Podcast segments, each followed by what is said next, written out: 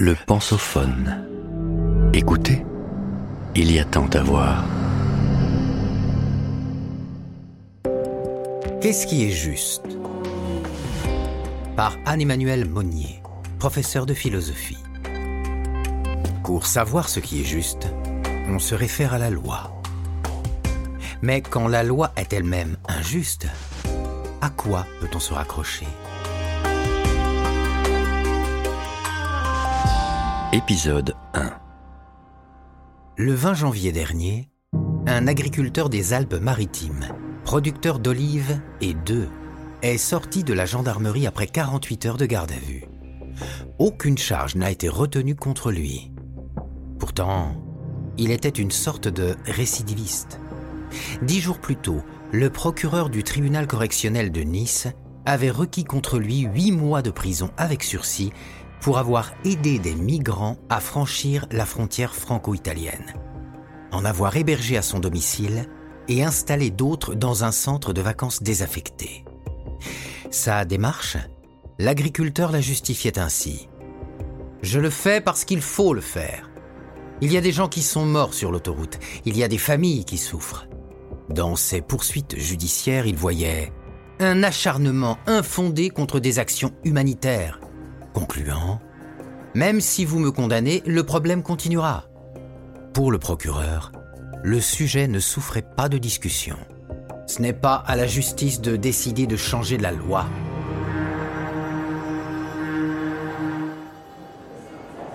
Cette action contre l'agriculteur n'est pas un cas isolé. La justice elle-même est parfois hésitante. Ainsi, à la même époque, le même parquet de Nice a fait appel d'une relaxe contre un enseignant-chercheur qui avait convoyé des migrants. Les citoyens eux-mêmes dans cette affaire, comme dans d'autres semblables, se sont divisés entre détracteurs et soutiens. Qui a raison? Comme le grec de l'Antiquité avait raison contre le barbare, le conquistador contre l'Indien et l'Indien contre le conquistador, chacun d'entre nous estime avoir raison de penser ce qu'il pense. C'est aussi à des idéaux de justice et de vérité que Zola fait référence lorsqu'il rédige La vérité en marche, recueil de textes sur l'affaire Dreyfus.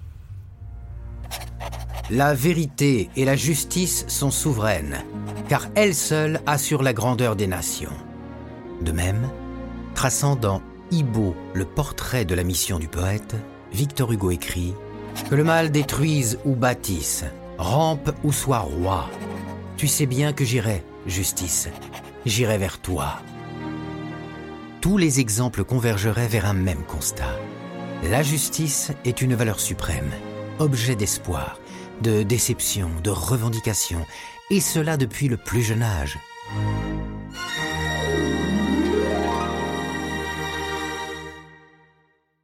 La justice n'est pas ce qui est juste. La revendication, si elle est commune, n'est pas simple à définir. Paradoxalement, sur ce sujet, et peut-être là plus qu'ailleurs, la théorie paraît superflue. Il semblerait que chacun ressente intuitivement ce qui est juste ou non. L'intuition peut souvent néanmoins se révéler insuffisante pour estimer ce qui est juste. L'exemple donné plus haut le montre. Il existe un repère simple du juste et de l'injuste, grâce auquel les décisions peuvent être prises ce sont les lois. Si l'on part du constat que les lois permettent le bon fonctionnement de la vie du groupe et que sans ces règles prédomineraient les conflits, il n'est pas incongru d'identifier le juste aux lois.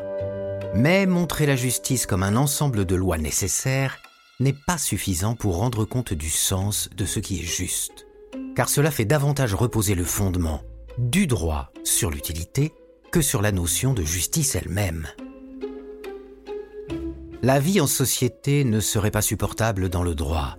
Pourtant, ce qui semble une évidence n'induit pas nécessairement que le droit soit synonyme de justice. Sinon, comment expliquer ce sentiment que les lois sont parfois injustes? Si l'on assimile entièrement les lois et la justice, être juste ne consisterait alors qu'à être un bon citoyen, à appliquer la règle instituée sans réfléchir, sans s'interroger sur son contenu. Mais comment les lois promulguées en octobre 1940 par le régime de Vichy concernant les Juifs peuvent-elles être considérées comme justes? Celles de 1949 en Afrique du Sud, interdisant les mariages entre blancs et personnes de couleur, peuvent-elles être appelées justes? La justice, en effet, ne s'appréhende plus seulement sur le terrain du droit, mais de l'éthique. Et celle-ci peut justifier que l'on se révolte et que l'on considère la désobéissance plus juste que le respect de la loi. Le citoyen doit-il jamais un instant, si peu que ce soit, abdiquer sa conscience au législateur? À quoi bon la conscience individuelle alors? Je crois que nous devrions être hommes d'abord et sujets ensuite. Il n'est pas souhaitable de cultiver le même respect pour la loi et pour le bien. La seule obligation que je dois assumer est de faire à tout moment ce que j'estime juste. La loi n'a jamais rendu les hommes un brin plus juste, et de par le respect qu'ils lui portent, les gens les mieux intentionnés deviennent chaque jour les agents de l'injustice, nous dit Henri David Thoreau dans La désobéissance civile. La justice, enfin, peut diverger d'un bout à l'autre de la planète.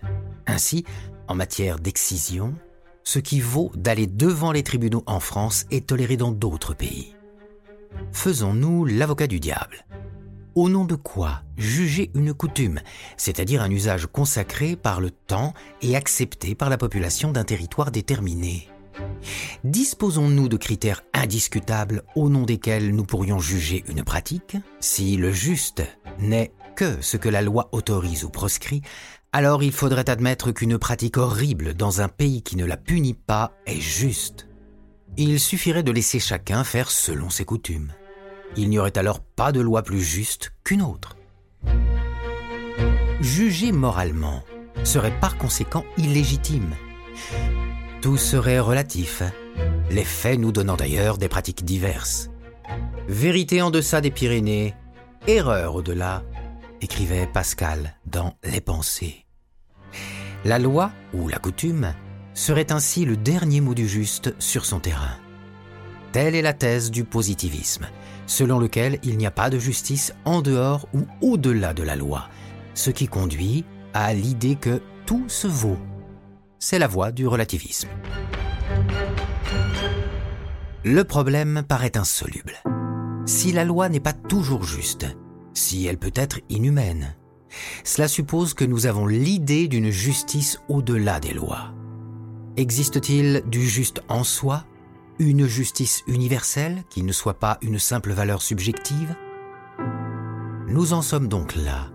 Soit il existe un critère universel qui nous permet de juger les lois et coutumes, de différencier la loi positive de la loi humaine, soit nous devons accepter la relativité des pratiques et renoncer à les juger.